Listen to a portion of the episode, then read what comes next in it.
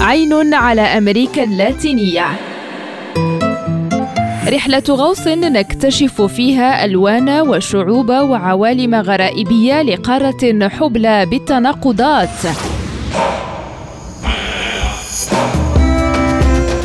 عين على أمريكا اللاتينية. برنامج يأتيكم كل يوم على ريم راديو مع هشام الأكحل.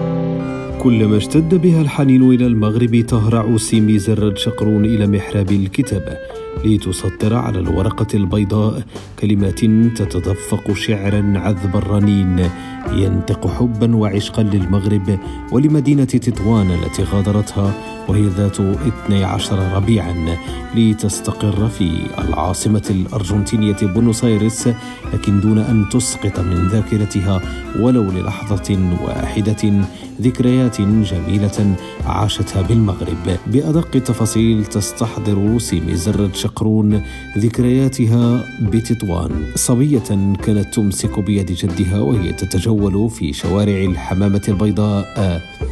أو عندما كانت داخل أقسام المدرسة أو وهي تلهو مع قريناتها بزقاق المدينة القديمة. إنها شذرات من ذكريات تأبى النسيان لدى الشاعرة المغربية اليهودية التي تردد دائما أنها وإن غادرت تطوان فإن تطوان لم تغادرها أبدا.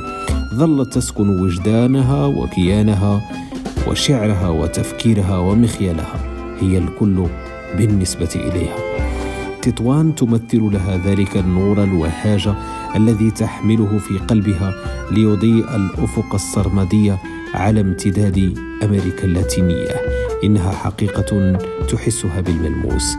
بكثير من الفخر والاعتزاز لا تمل سيمي ولا تكل في كل مناسبة من الإفصاح أمام معشر الأدباء سواء في الأرجنتين أو في غيرها من بلدان القارة عن عشقها للمغرب وحبها الكبير لمسقط رأسها تطوان.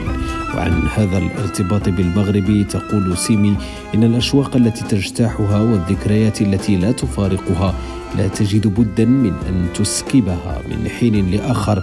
قصائد شعرية كتلك التي جادت بها قريحتها في ديوانها النعناع وزهور البرتقال حنين للمغرب.